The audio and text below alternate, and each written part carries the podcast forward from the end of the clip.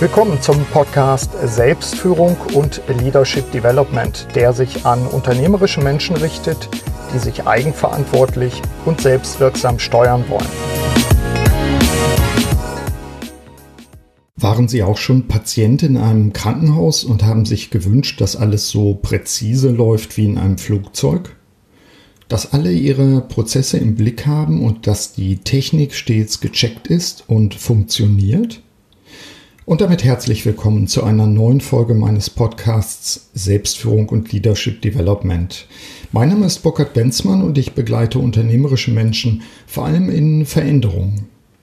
In dieser Podcast-Episode treffe ich Martin Ducek zum Interview.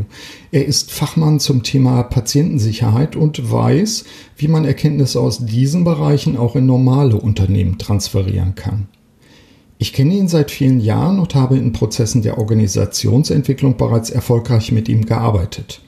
Er hat übrigens auch einen Fachartikel im Buch Der Faktor Mensch, Personalmanagement und Patientensicherheit geschrieben.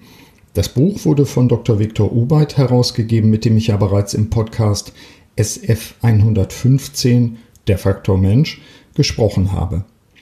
Martin Ducek ist schon seit langem fasziniert vom Transfer von Erkenntnissen der Luftfahrt in Unternehmen, speziell eben auch in Krankenhäuser.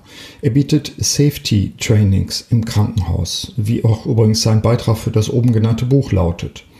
Sowohl im Krankenhaus als auch im Flugzeugcockpit haben wir es mit Hochrisikobereichen zu tun und ich will im Gespräch mit Herrn Ducek herausfinden, welche Erkenntnisse er ableitet und insbesondere, was wir für die Selbstführung und die Führung unserer normalen Organisation lernen können. Hallo Herr Ducek. Hallo Herr Dr. Benzmann. Wir treffen uns zum Podcast-Interview und äh, Sie kennen das ja schon, weil Sie auch den Podcast hören. Wo sind wir hier, frage ich immer. In dem Fall kann ich gar nicht Sie begrüßen eigentlich, sondern Sie müssten mich begrüßen, weil wir hier eigentlich ja, bei Ihnen in, sind. in fast guter Tradition schaffen wir es, äh, uns in Lanzarote zu begegnen. Wir sind hier in dem wunderbaren Ort Costa de Giese.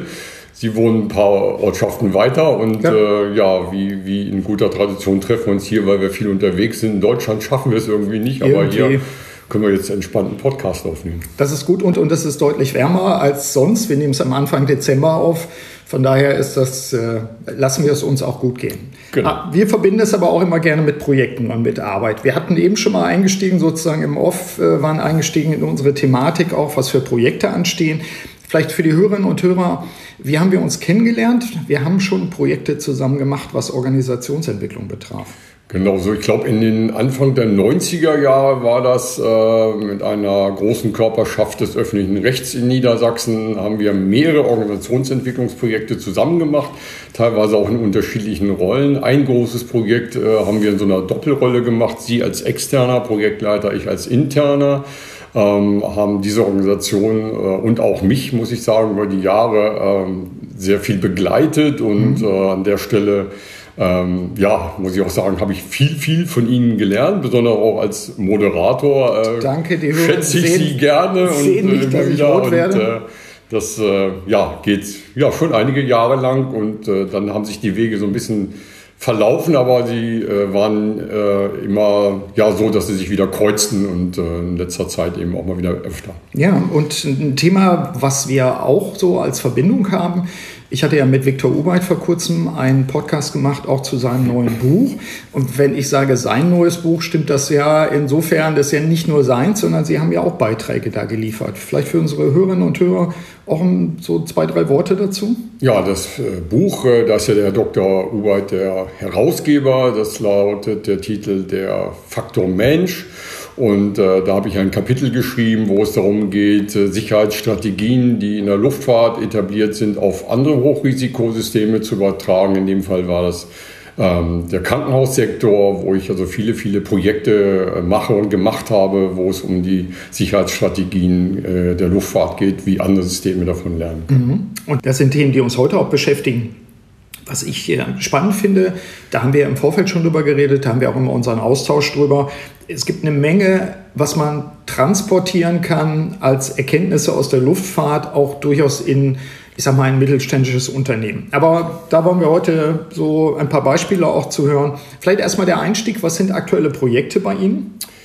Ja, ich bin ja äh, Trainingsleiter, muss man dazu sagen, bei der Firma Simon Learn in Hannover. Wir betreiben dort ein, ein, äh, zwei, drei Schulungsräume mit einem professionellen Flugsimulator, wo wir den Flugsimulator nutzen, um nicht ähm, ja, Mitarbeiterinnen und Mitarbeitern aus Firmen das Fliegen beizubringen, sondern näher zu bringen, erlebnisorientiert in einer äh, interessanten Trainingsatmosphäre, wie man aus ähm, Strategien der Luftfahrt für zum Beispiel die Arbeit in Teams, für die Führung und ähnliches, für die Organisationsentwicklung lernen kann. Mhm. Und ähm, da haben wir eine ganze Palette an ähm, verschiedenen Anforderungen, die wir immer zugeschnitten auf den Kunden individuell auch ähm, anbieten. Ähm, manche haben die Schwerpunkte mehr im Bereich Führung, manche mehr im Team, manche in, in Entscheidungsfindung oder ähnliches. Und das ähm, versuchen wir immer ja, individuell so umzusetzen in den Trainingseinheiten, damit der Transfer in die mhm. Organisation auch äh, möglichst gut funktioniert. Also wir waren, äh, die meisten von uns werden ja schon mal in einem Flugzeug gewesen sein, aber nur einige waren im Cockpit. Was ist dann die besondere Situation im Cockpit, wenn Sie sagen, wir gehen in den Simulator? Ich habe es ja selbst auch mal erlebt. Ich fand das sehr spannend und auch äh, erstaunlich, wie schnell man in dieser Atmosphäre drin war. Ähm, was passiert dann da? Also wenn ich jetzt äh, ein Unternehmer wäre und würde sagen, oh, das ist ja erstmal interessant, aber wie, wie geht das? Also der große Vorteil im, im Flugsimulator ist, es hat niemand einen Wissensvorsprung. Also mhm. niemand kann fachlich besser sein als der andere, weil die meisten haben noch nie einen A320 oder eine Boeing 737 gesteuert, sondern äh, sie, sie müssen sich alle auf was Neues einlassen. Mhm. Und äh, das ist eigentlich der, das Geheimnis des Trainingserfolgs im Flugsimulator, weil alle fangen da wieder irgendwie bei Null an. Mhm. Und äh, das, was wir dort machen, wie gesagt, da geht es ja nicht ums Fliegen, sondern es geht darum, dass wir Situationen dort erleben, wo ich als Mitarbeiter oder als Führungskraft äh, mein Verhalten zeige oder wie ich kommuniziere, wie ich Regeln einhalte, wie ich Feedback gebe, äh, wie ich mit Fehlern umgehe, wie ich mit unerwarteten Situationen umgehe und so weiter. Und das ist eben sehr authentisch, weil eben äh, zum Teil eben ungewohnt und mhm. Äh, ich muss mich eben neu darauf einstellen, auch auf vielleicht Kollegen, die ich noch nie äh, vorher in so einer Situation zusammengearbeitet habe, aber da, dann zeigt sich wie man wirklich ist. Also mhm. man kann im Flugsimulator keine Rollen spielen, sondern ja. es ist immer authentisch. Und zwar nach ganz kurzer Zeit ist man drin. Das war zumindest meine Erfahrung. Ja, genau. Also nach, nach ein, zwei Minuten ja. äh, weiß keiner mehr, dass es eben nur ein Simulator ja, ist. Sehr faszinierend. Die, was, sind die, was sind die Herkünfte, wenn wir sagen, ähm, das, was im Cockpit passiert, ähm, die Regeln, die man da auch, auch vielleicht äh, lernt, auch was, was Umgang, Kommunikation, Führung, Interaktion und so weiter betrifft. Was sind eigentlich die Herkünfte davon? Wenn ich das äh, richtig erinnere aus früheren Gesprächen, die wir hatten, ähm, gab es eigentlich eher aus der Raumfahrt, NASA, Flugunfälle, solche Herkünfte, dass man sagen kann, wo kommen diese Konzepte her und warum ist man heute daran interessiert, die vielleicht auch zum Beispiel in ein mittelständisches Unternehmen zu übertragen? Genau, in den 70er Jahren oder auch noch in die 80er Jahre war ja die, die Luftfahrtindustrie so richtig am Kommen. Sie, mhm. sie boomte so langsam, aber trotzdem passierten sehr viele Unglücke. Äh, Teneriffa im März 1977, äh, das schwerste Unglück äh, bis heute. Und auch damals gab es schon gut ausgebildetes Personal, es gab ähm, Verfahren, Checklisten, die Technik funktionierte schon sehr gut. Und man stellte sich dann die Frage, warum fallen trotzdem die Flieger vom Himmel? An irgendwas mhm. muss es liegen. Und die NASA hat dann über Professor Helmreich seinerzeit mal diese Analysen vorgenommen und äh, herausgefunden, dass etwa 80 Prozent in den sogenannten No-Techs, in den Non-Technical Skills, also in ja. den nicht fliegerischen Fähigkeiten resultieren. Und daraufhin hat man Strategien entwickelt. Man hat die Auswahl der, äh, des Personals, des fliegerischen Personals komplett umgedreht, ganz anders gemacht, als es noch früher war. Man hat äh, ähm, eingeführt, dass die regelmäßig Teamtrainings machen, heute sogar gesetzlich vorgeschrieben. Mhm. Äh, um nur mal zwei Beispiele zu nennen. Ja, also Herkunft auch aus dem, aus dem Unglück, muss man ja fast schon sagen. Ja, also die Notwendigkeit, klar. Äh, bestimmte Dinge radikal in Frage zu stellen. Äh, spannend, wir hatten es vorhin im Vorgespräch schon mal, ist für mich natürlich auch die Frage, Sie kennen sich da gut aus, deswegen hake ich mal nach, kulturelle Unterschiede. Also wenn ich jetzt äh, mich erinnere, Viktor Ubeit hatte das bei unserem Kongress, glaube ich, auch als ein Beispiel mal genannt vor ein paar Jahren, äh, in, einem, in einem Vortrag auch, dass es, glaube ich, Südkorea mal ein Flugzeugunglück gab, was zurückzuführen war auf, auf den Nicht-Widerspruch, glaube ich, des Co-Piloten gegenüber dem Piloten. Auch da, das wären ja so Beispiele, ist das ein kulturelles Problem da gewesen? Gibt es das heute auch noch oder ist das, kann man sagen, mittlerweile gibt es Konzepte, die sich eigentlich weltweit durchgesetzt haben? Wie ist da der Stand? Also es gibt es heute äh, immer noch, das ist aber regional ganz, ganz unterschiedlich. Äh, das hängt immer von der Philosophie, der Ausrichtung auch der Airline ab. Mhm. Es gibt Airlines, wo man das gar nicht äh, vermute, die sehr konsequent in flachen Hierarchien äh, ausbilden und äh, das Personal selektieren und auch trainieren. Mhm. Das ist sehr unterschiedlich. Man kann sagen, im äh, nordamerikanischen Raum, Europa und so weiter ist das alles fest etabliert. Flache Hierarchien, flache Hierarchien, Wert, äh, gelegt auf Kommunikation und so weiter. Da mhm. muss man sich gar keine Sorgen machen. Aber es gibt schon noch äh, Dinge, die oder Regionen oder Airlines, wo das eben nicht so ist. Mhm. Aber so weit braucht man gar nicht gehen. Ich bringen wir, machen wir gleich den Sprung in die Unternehmen. Die Unternehmen, mit denen wir arbeiten, da gibt es viel krassere kulturelle Unterschiede, als wir das im äh, Airline-Markt weltweit mhm. beobachten. Ja, aber da kommen wir ja nochmal drauf, mhm. auch welche, welche praktischen Beispiele mhm. gibt es da. Vielleicht können wir nicht immer Namen nennen, aber das, das wird ja bestimmt für die Hörerinnen und Hörer auch nochmal spannend sein. Gehen wir ein bisschen ähm, ein auf die psychologischen Hintergründe dabei. Sie arbeiten ja auch äh, nicht ohne Grund im Team mit Viktor Obeit, mhm. dem, dem äh, Chefpsychologen äh, des Deutschen Zentrums für Luft, Luft und Raumfahrt, Raumfahrt genau, genau, in Hamburg, ja. der eben auch unter anderem die, die Astronauten mit auswählt. Richtig. Ähm, und den ich ja vor kurzem eben auch im Podcast hatte. Was sind die, was sind die Hintergründe dabei? Also was, was sind im Moment Strömungen, dass man sagt, dass, das wird auch nochmal belegt, dass wir diese Art der Kommunikation brauchen oder auch nochmal eine, eine Erklärung eigentlich, warum solche Konzepte erfolgreich sind? Die Luftfahrt äh, wendet das ja seit letzten 20, 25 Jahren ganz konsequent an, dass sie die richtigen Leute auswählen. Ne? Mhm. Der Dr. Obert ist ja dafür verantwortlich, äh, macht das für die Lufthansa-Gruppe. Äh, und äh, die Luftfahrt hat gelernt, wir müssen die Menschen laufend auch in diesen Themen trainieren. Ich war mhm. bei einer Airline, bei einem CRM-Training dabei, einem Crew Resource Management Training, wir würden vielleicht übersetzt sagen Teamtraining. Und da war der Flugbetriebsleiter, also der oberste Chef für die Kabine und für alle Piloten, mhm. vier Monate vom Ruhestand in seinem regulären CRM-Teamtraining dabei. Also ja. lernen bis zum kurz vorm Aufstieg. Ja. Das ist dort ganz normal, das wird mhm. gar nicht diskutiert. Äh, die Airlines haben erkannt, dass sie dadurch die Sicherheit hauptsächlich erzeugen. Dazu gibt es viele äh, Belege und auch Untersuchungen. Man kann eins festhalten, die Sicherheit im, Flugverkehr mhm. ist erst dann richtig äh, auf das Niveau gekommen, was wir jetzt haben, äh, seitdem man konsequent mit dem Faktor Mensch arbeitet. Mhm. Was hat Angst damit auch zu tun. Also äh, wir hatten vorhin gesprochen, ein, ein, Buch Fearless Organization zum Beispiel. Ähm, das würde ja auch heißen, ich nehme den, den Crewmitgliedern die Angst, Fehler anzusprechen, äh, eigene Befindlichkeiten anzusprechen, so etwas, spielt das auch eine Rolle? Auf jeden Fall. Also eine Crew äh, oder die Crews, muss man sagen, die, die wechseln ja heute fast täglich. Und äh, wir haben uns, äh, als wir mit Simon Learn diese Trainingsschiene aufgebaut haben, gefragt, warum schaffen das täglich wechselnde Airline-Crews eigentlich optimal zusammenzuarbeiten? Warum schaffen das andere Organisationen nicht? Mhm. Muss ja irgendwie gelingen, ne? weil wenn die es nicht machen würden, würden die Flieger vom Himmel fallen. Die ja. fallen aber nicht mehr vom Himmel.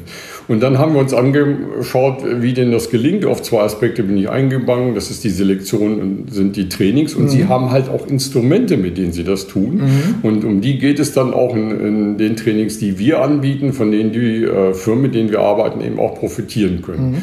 Mhm. Psychological Safety genau. ist äh, das Stichwort dabei. Mhm. Also ich weiß als Crewmitglied, dass ich selbst dafür sorge, aber auch mein Kapitän als die Führungskraft für die psychologische Sicherheit zu sorgen. Das heißt, dass ich mir immer trauen kann, offen auszusprechen, mhm. ohne dass ich dadurch für meine Karriere Nachteile äh, erwarten muss oder erlangen mhm. muss. Das ist gerade dazu darauf ankommt und ich belohnt werde, wenn ich das offen anspreche, wenn mir zum Beispiel auch ein Fehler passiert, ja. äh, dann werde ich dafür gelobt. Oder wenn ich meinen Kollegen oder meine Kollegin darauf aufmerksam mache, dass sie vielleicht etwas versäumt, vergessen, übersehen mhm. oder nicht äh, korrekt ausgeführt hat, dann spreche ich es an und die bedankt sich oder er bedankt sich. Das ist diese Atmosphäre, diese Kultur, in mhm. der diese Airlines erfolgreich operieren und ähm, was am Flug war, das bleibt dann auch für sich und äh, das mhm. wird erstmal auch nicht weiter breitgetreten. Es gibt äh, darüber hinaus, was den Umgang mit Fehlern angeht, äh, die ähm, Ausrichtung nach Sidney Decker. Sidney Decker hat diesen Begriff von Just Culture geprägt. Mhm. Just Culture soll heißen, wenn ich Dinge absichtlich falsch mache, werden sie auch geahndet. Mhm. Aber wenn mir Fehler passieren oder Dinge unterlaufen, äh, die halt auch menschlich ja. sind, die halt passieren können, dann bin ich in einer Just Culture, in einer Gerechtigkeits-, in einer mhm. Fairness-Kultur. Also mir, man wird dann mit, es wird mit mir dann fair umgegangen mhm. und dieser Fehler wird analysiert und die zentrale Frage, die die Airlines dann stellen, ist nicht, wer war schuld, mhm. sondern warum war das System so schwach, dass es dem Einzelnen überhaupt passieren konnte. Ja. Also es hat immer eine systemische Komponente. Mhm. Das finde ich sehr spannend. Äh, halten wir nochmal fest an der Stelle, ich muss die richtige Auswahl treffen ist elementar. Das, das ist, ist, die ein, Grundvoraussetzung. Ein wichtiger Punkt. Ich muss äh, dort, äh, ich sag mal, Rituale der Kommunikation, des Austausches auch haben. Und ich muss letztlich sowieso Instrumente haben, wenn man so ja. will, mit denen ich Kooperation, äh, Führung und so weiter auch steuere. Also Stichwort Checklisten, genau. so etwas. Gehe nochmal vielleicht auf die, die Instrumente ein. Also mhm, äh, wie, wie, wie arbeitet so eine Kuh eigentlich? Mhm. Die fängt an mit einem Briefing. Mhm. Ne, da kann der Flieger zwei, drei Stunden Verspätung haben. Die Kuh wird nicht einen äh, Fuß in, in, die Kabine oder das Cockpit setzen, wenn die Kuh nicht an sich einmal getroffen hat, kennengelernt hat, das Wichtigste besprochen hat, was machen wir, wie machen wir ja. was, wer macht was. Äh, und das sind kurze ähm, ja, Kurzbesprechungen, mhm. würde ich mal sagen, um, um ein mentales Bild von dem Tag oder von der Arbeit zu haben. Das mhm. ist elementar auch für die Teambuilding. Ja, man fängt nicht einfach an, nee. geht an die nee, und, und, Kaffeemaschine und, oder sonst und, was. Und klärt hinterher, was eigentlich noch zu klären mhm. im Vorfeld eigentlich angesagt wäre, sondern man macht das im Vorfeld. Das mhm. ist ein, ein elementarer Punkt. Damit fangen die an.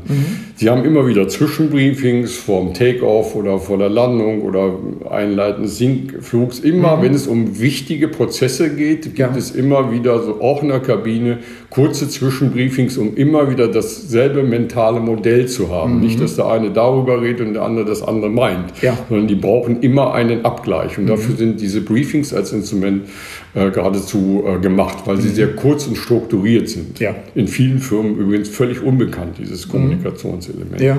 Dann haben sie Checklisten, das hatten Sie schon angesprochen, mhm. und die werden halt immer gemacht und mhm. nicht mal, wann man mal Lust oder Zeit hat, sondern ja. die werden halt konsequent gemacht. Und wenn äh, sich im Laufe des Flugbetriebs äh, herausstellt, dass die Checkliste überarbeitet werden muss, ne, mhm. im Sinne von Qualitätsmanagement, ja. wird das auch gemacht. Ne? Mhm. Also kontinuierlicher Verbesserungsprozess finden wir da auf jeden Fall auch. Wir haben dann äh, den Umgang mit der Hierarchie. Die mhm. Hierarchie zwischen Kapitän und Co-Piloten die kann man fast gar nicht sehen. So, mhm. so, so flach ist sie. Der ja. Kapitän ist nur die finale, letzte Instanz, wenn es um kritische Fragen geht. Mhm. Wenn Entscheidungen zu treffen sind, sind sie trainiert, wie man Decision-Making macht, Entscheidungsfindung. Dafür mhm. gibt es Tools, Instrumente und das trainieren die ihr Leben lang. Ja. Ne, also die treffen Entscheidungen, trifft da keine einsame alleine, sondern die mhm. werden zusammen äh, getroffen. Und wenn die Kabine betroffen ist, wird sie auch mit einbezogen, ja. weil es einfach klüger ist. Deswegen sitzen da überhaupt auch zwei Piloten, weil mhm. fliegen kann man mittlerweile Fall aus dem Flugzeug alleine. Wir haben äh, Debriefings, Feedback würden wir mhm. sagen. Man verlässt nicht äh, das Cockpit, ohne sich nochmal abzugleichen im Sinne einer konkreten Handlungsreflexion, mhm. wo man also auch das, was man wahrnimmt, nicht ja. was man beurteilt, sondern wahrnimmt, dem anderen zurückmeldet. Mhm. Im Sinne von Lessons Learned. Ja. Das ist der äh, Punkt dabei. Umgang mit Fehlern, mhm. offene Ansprache, non-punitives System. Mhm. Passiert was, gilt das punitiv heißt nicht bestrafen. Nicht bestrafen, mhm. genau, gilt das Beichtstuhlprinzip. Mhm. Ne? Also ich äh, kann mir sicher sein, dass das System daraus lernen will und dass man mich nicht verfolgt im Sinne von Schuldzuweisung. Ja. Das sind Dinge, die natürlich auch Offenheit an sich erzeugen schon mhm. mal, wo man sagt, ja okay, ich plane, also wir Menschen machen Fehler, auch mhm. Piloten, mhm. äh, wir planen aber den Fehler mit ein und wenn er passiert ist, versuchen wir die Fallen, die das System vielleicht mir gestellt hat, auch ja. herauszufinden und sie zu beseitigen. Ja. Mhm. Um mal nur ein paar Beispiele zu nennen. Mhm. Das ähm, finde ich sehr gut, weil das nochmal aufzeigt, dass es ein handfestes System ist äh, und das System selbst nicht diskutiert wird. Überhaupt nicht. Mhm. Ähm, das ist äh, auch eine interessante Erfahrung, die wir bei Simon Learn über die zehn Jahre gemacht haben. Wir haben mit unseren Kunden nie eine Methodendiskussion, mhm. weil jeder weiß, dass die Luftfahrt ja erfolgreich ist, dass sie sicher ist. Das ja. ja wirklich äh, an, ja. an, Sicherheit äh, wirklich ein System, was glaube ich, äh, sehr, sehr hohen mhm. Stand hat. Das mit eines des, der höchsten Niveaus, würde ich mal sagen. Das ist belegt, ja. Das ist belegt. Mhm. Und deswegen haben wir auch nie eine Methodendiskussion. Mhm. Ne? Ja. Das ist einfach akzeptiert, ja. ja. Das finde ich spannend und das wäre natürlich auch, wir kommen gleich nochmal drauf, auch eine Frage, was können wir transportieren, was können wir transferieren, auch in, in mittelständische Unternehmen dabei. Vielleicht ein paar ähm, Einblicke nochmal, wenn Sie jetzt den Transfer machen. Sie gehen ja auch mit den Organisationen nicht nur in den Simulator, sondern ähm, Sie gehen ja auch dann dahin, dass Sie sagen, wir bringen denen auch bei, wie diese Instrumente im Alltag äh, angewendet werden genau. können.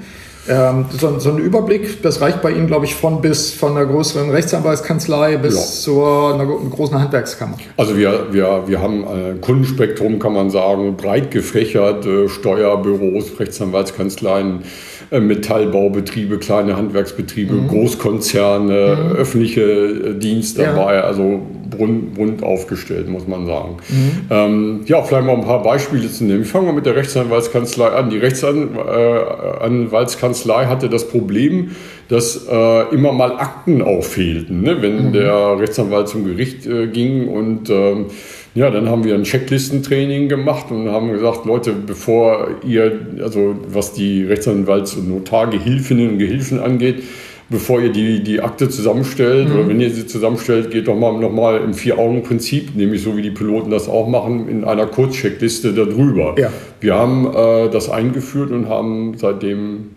keine fehlende Akte mehr gehabt. Keine fehlende Akte mehr gehabt. Okay. Und das äh, wirkt sich, äh, würde man sagen, ist vielleicht ein bisschen banal, aber mhm. es wirkt sich auf die Arbeitszufriedenheit Klar. aus. Der Chef ist zufrieden mhm. und die Mitarbeiter auch, weil sie keinen Ärger kriegen, mhm. weil hinterher, wenn er vom Gericht kommt, das nicht ansprechen muss. Ja. Ne? Es ist, und es sorgt dafür, dass es schneller geht, also auch weniger Rückfragen. Mhm. Es ist äh, auch ein Zeitfaktor dabei. Ja, auch das bringt ja. mehr Psychological Safety natürlich. Natürlich, ne? Mhm. weil äh, wir diskutieren nicht darüber, wir wenden diese Checkliste an, mhm. wir wenden sie immer an mhm. und sie funktioniert und äh, es, es, bringt weniger Reibereien. Und das hat äh, natürlich auch was mit Kultur, mit Stimmung und mit, mit ähm, ja, Verhalten und ja. So weiter zu tun. Kann man das auch in produzierenden Unternehmen machen? Äh, wir haben einen, einen äh, Handwerksbetrieb gehabt, da ging es um technische Anlagen. Mhm. Da ist das natürlich sogar prädestiniert, mhm. weil ein Flugzeug ist auch eine technische Anlage. Da funktioniert das auch. Das kann ein Heizungsbauer machen, wenn er eine Heizung abnimmt oder ein Schornsteinfeger, wenn ja. er äh, Anlagen überprüft. Da, die haben sowas zum Teil mhm. auch schon. Man soll gar nicht denken, dass es das da gar nicht gibt. Äh, also da äh, äh, nutzt, hat das auf jeden Fall auch einen Nutzen. Vielleicht ein anderes Beispiel. Wir haben ein Metallbauunternehmen gehabt, die ähm, sehr Wert darauf legen, dass die Mitarbeiter, die sie haben, nicht das Unternehmen verlassen, mhm. weil das Spezialkräfte sind, die äh, bauen Schiffsteile für mhm. Binnenschiffe, Kreuzfahrtschiffe und, und andere. Ja. Und das sind sehr spezialisierte Metallbauer. Ne? Mhm. Die kriegt man nicht so ohne weiteres auf dem Markt. So, und die haben sich eine Menge einfallen lassen. Und unter anderem haben wir mit denen ein Feedback-System äh, mhm. aufgebaut. Ne? Also ähnlich wie von der Lu Luftfahrt. Wenn ein wichtiger Produktionsschritt erledigt wurde, ja. gibt es äh, hinterher ein Debriefing. Ne? Mhm. Weil da kennt man schon Sachen, die hätten vielleicht nochmal anders sein können. Inzwischen sind sie in der Phase, sie erkennen die Sachen, die richtig gut laufen. Mhm. Und die können sie wieder im Sinne von Lessons Learned nehmen in den nächsten Prozess. Ja, einspeisen. Ja, und das äh, ist etwas, was auch zur Mitarbeiterzufriedenheit beigetragen hat. Und äh, ähm, also dieses Durcheinander, was es dann immer gab mhm. und es hat irgendwas nicht geklappt und wir wissen gar nicht so genau warum, ja. das hat man jetzt eigentlich mit diesem Feedback in eine feste Struktur gepackt und äh, man arbeitet das sachbezogen mhm. nicht personenbezogen auf. Das macht die Leute einfach dann eben äh, weniger aufgeregt und ja. zufriedener. Ja. Wir hatten äh, eben im, im, Vorgespräch, Sie hatten gerade Schiff, das Stichwort genannt, äh, auch eine, eine äh, Schifffahrtsgesellschaft, ich weiß nicht, ob der Begriff richtig ist, ähm, die sich auch durch, durch eine, äh, wie soll man sagen, Kooperationsnotwendigkeit zwischen völlig verschiedenen Besatzungsmitgliedern äh, ausgezeichnet hat. Auch da haben sie gearbeitet. Wir müssen und dürfen den Namen nicht nennen, aber ähm, das fand ich auch ganz spannend. Würden Sie ja, die hatten die Herausforderung, äh, die, die ähm, haben also jetzt nicht normale Kreuzfahrten mhm. in der Karibik oder Mittelmeer gemacht, sondern äh, oft auch in äh, Regionen mit Eis und Eismeer. Äh, und die hatten äh, die, das Problem, dass die Zusammenarbeit zwischen der Schiffscrew mhm dann ähm, Touristen, die die auch an Bord hatten, mhm. und Wissenschaftler nicht funktionierte. Ja. Also die haben ihre Bedürfnisse nicht miteinander abgeglichen, ihre mhm. Rollen nicht und waren auch kommunikativ so, dass sie auseinanderliefen, ja. eben nicht zusammen. Und das führte halt dazu, dass ähm, da waren die Wissenschaftler auf dem Packeis und haben ihre Proben genommen und die äh, Touristen waren schon längst wieder an Bord und die ja. anderen kamen nicht, aber die Kuh musste unbedingt los, damit, äh, damit der die, die Wetter davon äh, ja. fuhren. Äh, und äh, da haben wir eben auch äh, etabliert oder trainiert, muss man besser sagen, ja, Briefings, ne, mhm. dass wir alle dasselbe mentale Modell haben über mhm. die Briefings. Also wir haben heute folgende Herausforderung, wir haben nur diesen diesen engen Zeitfenster ja. und äh, unsere Rollen sind die und die und jeder hat die und die Aufgabe oder das und das bis dann dahin zu machen und dann äh, bis dann wieder zurück zu sein. Das wurde über solche Daily Briefings versucht äh, auch ähm, hineinzubringen. Ja.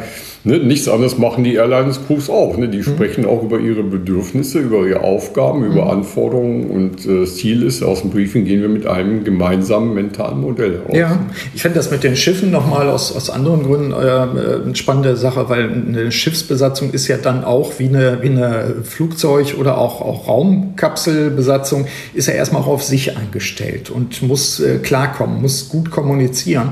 Und das Überleben hängt ja auch davon ab. Das finde ich auch das Reizvolle von diesem Transfer, dass man sagen kann, da sind ja etablierte Strategien, Instrumente, Verhaltensweisen und so weiter, die sich bewährt haben, damit die Leute heile rauf und heile auch wieder runterkommen.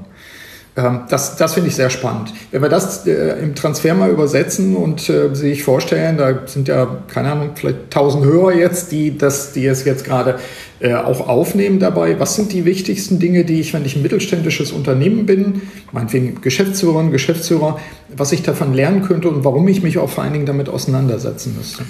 Ähm, zunächst mal äh, ist es ganz wichtig, die richtigen Personen auszuwählen. Mhm. Also die Selektion ist eines der ähm, wichtigsten Voraussetzungen, dass das überhaupt in der Luftfahrt funktioniert. Mhm. Also man braucht ganz bestimmte Typen, äh, die jetzt Pilot werden und Pilotin. Das hat zum Beispiel nichts mit Numerus Clausus oder so mhm. zu tun wie in der Medizin, sondern ich brauche Menschen, die offen sind, die aus Fehlern lernen wollen, die nicht zu verschlossen sind, die aber auch nicht zu dominant sind, nicht solche Ellenbogentypen. Mhm. Solche Menschen brauche ich da oben im Flugzeug, die, die einfach gut miteinander zusammenarbeiten können. Und wenn ich jetzt äh, ähm, Unternehmer bin, äh, muss ich mir genau überlegen, was brauche ich eigentlich an, an, an Führungspersonal oder an Mitarbeitern. Mhm. Da muss ich mir über die Anforderungen viele Gedanken machen. Das tun halt viele nicht. Das ist unsere Erfahrung. Ja. Die Probleme sind fast überall gleich. Also mhm. sie, ähm, viele Firmen ähm, setzen große Anstrengungen daran, sag mal, Geräte, Software, Prozesse mhm. zu etablieren und geben viel Geld aus. Das sollen sie auch tun. Das finde ich auch okay. Aber ähm, der Aufwand, Personal an Bord zu holen, der ist doch relativ oft unterbelichtet im Verhältnis zu der Wirkung, die das ja. dann hat. Ne? Also wenn ich die falschen auswähle, Klar. hat das eine enorme Wirkung. Dessen sind sich viele gar nicht bewusst. Also das Auswahlverfahren ist ganz, ganz wichtig. Die Anforderungen muss ich kennen und dann nicht den besten, sondern den richtigen finden. Also mhm. Also die Passung, die muss, mhm. muss sein. Das ist äh, ein wichtiger Punkt. Dann stellen wir immer wieder fest, die Probleme sind sehr, sehr ähnlich. Ähm, Führungskräfte werden irgendwie zu Führungskräfte. Teilweise kommen sie aus dem Unternehmen heraus, waren gute Fachleute mhm. und naja, jetzt können sie dann auch mal führen. Ja. Äh, und das funktioniert halt überhaupt nicht. Die, viele werden gar nicht vorbereitet darauf, auch mhm. schon gar nicht intern selektiert. Ja. Es wird ihnen auch keine Hilfe angeboten und ähm, die Instrumente, die in der Luftfahrt jedes Crewmitglied zum Beispiel kann, die sind da völlig unbekannt. Mhm. Und diese Führungskräfte sollen dann aber Teams führen und äh, sind dann plötzlich Teamleiter, aber wissen manchmal auch gar nicht, was ein Team ist. Mhm. Ähm, das ist also auch ein äh, Hinweis, den ich jedem äh, geben kann, sich dann damit mit dem Thema Führung intensiv auseinanderzusetzen ja. und eben auch ja, Instrumente einzuführen, einzuführen, die dann nicht diskutiert werden, mhm. sondern die werden auch angewandt. Wir hätten aber zwei, zwei Aspekte dabei. Ich brauche eine richtige Auswahl. Ja. Ich brauche dann äh, auch da an den Stellen, wo vielleicht jemand äh, zwar grundsätzlich passt, aber vielleicht bestimmte Sachen noch nicht kann oder weiß, ich brauche Qualifizierung. Und ich brauche dann, ähm, ich sage mal, ein Instrumentarium, von Ritualen, Regeln, äh, Checklisten und so weiter, die, ich sag mal, belastbar sind, funktionieren, zwar weiterentwickelt können, äh, werden können, aber die, die belastbar funktionieren und gerade deswegen nicht diskutiert werden. Verstehe ich richtig? Ganz genau. Also es braucht eine Stringenz dabei. Mhm. Ohne eine Stringenz würde es in der Airline nie hinhauen. Mhm. Ne, die, die wenden das einfach konsequent an, das wird nicht diskutiert. Da werden äh, nicht jedes Mal neue Arbeitskreise gegründet, um zu überlegen, ob wir heute mal ein Briefing machen oder nicht, sondern das machen die. Ja. Ne? Und äh, solche äh, Sachen äh, müssen im Unternehmen auch einfach fest eingeführt und etabliert und vor allen Dingen trainiert werden. Mhm. Ähm, man kann nicht voraussetzen, dass man das einfach mal so kann oder ja. mal sagt, so jetzt mache ich mal ein bisschen Teambuilding mhm. oder sowas. Ne? Also mich, mich, mich äh, regt auch schon mal auf, wenn ich in Stellenausschreibungen sehe, Teamfähigkeit mhm. wird gefordert. Ne? Das ist ähm, ja, was heißt denn das eigentlich? Genau. Ne? Sondern da würde ich sagen, das sollte sich dieses Unternehmen genau überlegen, was es darunter versteht und dann auch so beschreiben. Mhm. Und äh, die meisten wissen gar nicht, wie das funktioniert. Ne? Mhm. Und ein, ein, ähm, ja, ein Erfolgsfaktor ist, dass ich eben auch Beziehungen aufbaue mhm. zu meinen Teammitgliedern. Ne? Klar baue ich auch Zahlen, Daten, Fakten. Ja. Äh, da, das ist äh, ganz klar und das ist in der Airline auch nicht anders. Aber da ist es immer wichtig, dass die Crewmitglieder auch eine Beziehung zueinander mhm. aufbauen. Ne? Und diese Instrumente, über die wir gesprochen haben, ja. die dienen einfach dazu, dass man bestimmte Dinge äh, nicht diskutiert, sich neu überlegen mhm. muss, wie muss ich mich jetzt so oder so verhalten, ja. sondern man, man ruft sie dann ab. Ja. Es ist sozusagen instant dann an der ja. Stelle. Was mich zur Abrundung auch nochmal zu der Frage bringt, welche Rolle spielt dann Selbstführung? Wenn ich das äh, zusammennehme, was Sie jetzt beschrieben haben, dann setzt das Menschen voraus, die für sich ja auch bereit sein müssen und zunehmend mehr in der Lage sein müssen, auch eben in diese Beziehung zu gehen mit anderen Leuten. Wenn ich mit anderen Leuten in Beziehung gehen will, dann muss ich ja zu mir selbst auch eine Beziehung haben. Also ich muss ja schon mal so eine Art Grundsicherheit in mir haben. Ich muss auch sowas haben, wenn ich Fehler ansprechen will, wie so ein Selbstvertrauen wenn ich das jetzt tue, dann, dann, dann ist das in Ordnung, wenn ich das tue, weil ich das von innen heraus schon spüre, dass das okay ist. Also welche Rolle spielt Selbstführung aus Ihrer Sicht? Zum Thema Selbstführung äh, fallen mir zwei Begriffe ein. Das ist einmal Authentizität, mhm. ne, also als äh, gerade auch als Führungskraft äh, mhm. äh, authentisch wirken. Mhm. Äh, dieser Begriff wird manchmal ein bisschen äh, überstrapaziert. Also man, man muss mal so sein, wie man ist. Das kann man gar nicht als Führungskraft, mhm. sondern man muss manchmal auch eben in gewisser Weise sich gewisse, zusammennehmen zum Beispiel gewisse Rolle spielen ja. und, und das hängt wieder dann auch mit Selbstführung zusammen. Schaffe mhm. ich das, ne, mhm. das auch dann abzugrenzen? Der zweite Begriff, der mir dazu einfällt, ist Charisma. Also mhm. ich brauche ein gewisses Charisma also das ist auch bei den Airline-Crews so. Ne? Es gibt mhm. Co-Piloten, Kapitänen, Purser, äh, Flugbegleiter, die haben alle für sich irgendwie ein gewisses Charisma. Mhm. Ne? Und die wirken dann auch auf die, die Selbstführung ein, indem sie auch so wahrnehmbar sind. Also mhm. Also ich muss mir auch trauen, dieses Charisma nach außen zu zeigen und ich will nicht ein, ein uniformierter Typ irgendwie ja. sein, sondern mhm. zur Selbstführung gehört auch dazu, dass ich mir traue ähm, und dazu stehe, auch mhm. so zu sein, dass ich, dass mein Charisma auch deutlich wird, weil dann kann meine Kolleginnen und Kollegen am besten darauf reagieren ja. äh, und dann darauf eingehen. Ja, bin ich keine Hülle, sondern dann bin ich eben wirklich eine Person, eine Persönlichkeit, genau. äh, ja, mit ja, auch, ja. auch eine eigene Person. Also die, die, die Crews, die funktionieren ja nicht nur, sondern äh, die mhm. funktionieren deswegen, weil sie auch als Menschen da wahrnehmbar mhm. sind. Ne? Also mit, mit allen den Ecken, Kanten, die Sie und ich auch haben. Ja. Ne? Die sind ja jetzt keine Übermenschen ja. oder sowas, sondern ja. äh, man, man, man ist aber wahrnehmbar als mhm. solches. Mhm. Ne? Und äh, die Selbstführung ist äh, ein Teil äh, diesen beiden Begriffen Authentizität äh, zu zeigen, aber mhm. auch äh, richtig zu dosieren in den mhm. richtigen Momenten, aber auch die, diese Charismatik, mhm. die ich als Person auch in mir trage, auch einfach ja. auch deutlich werden ja. zu lassen. Auch eine Ausstrahlung, klar. Ja.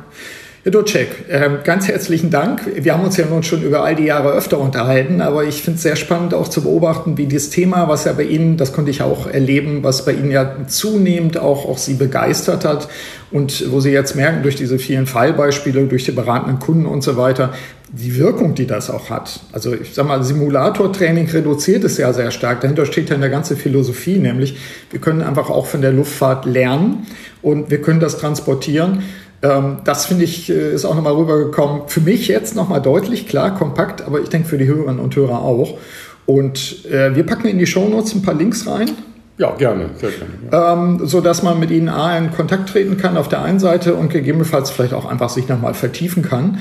Und äh, ich freue mich natürlich auf die Fortsetzung und äh, ja, wir werden jetzt durchaus auch äh, das schöne Wetter genießen und äh, ordentlich Fisch essen. Ordentlich Fisch essen. Insofern äh, danke fürs Gespräch und äh, ich freue mich auf die Fortsetzung. Ja, sehr gerne. Soweit mein Gespräch mit Martin Dutschek. Nutzen Sie die Anregungen aus dieser Episode, um auf neue Ideen zu kommen und insgesamt um Ihre Wirksamkeit zu steigern. Noch ein Hinweis, wir haben die digitale Masterclass Selbstführung am 13.01. gestartet. In dieser Lecture, die auf kompakten Videoepisoden basiert, können Sie Ihre Selbstführung Stück für Stück optimieren. Die ersten Teilnehmer lernen schon, wir nehmen aber im begrenzten Umfang und nach Rücksprache auch Spätberufene auf. Mehr Infos finden Sie unter ld21.de slash masterclass-selbstführung. Den Link setze ich aber auch in die Show Notes zu dieser Episode. So, jetzt wünsche ich Ihnen erstmal für die kommenden Wochen alles Gute und eine wirksame Zeit. Ihr Burkhard Benzmann. Vielen Dank, dass Sie auch bei dieser Episode des Podcasts Selbstführung und Leadership Development dabei waren. Auf bald!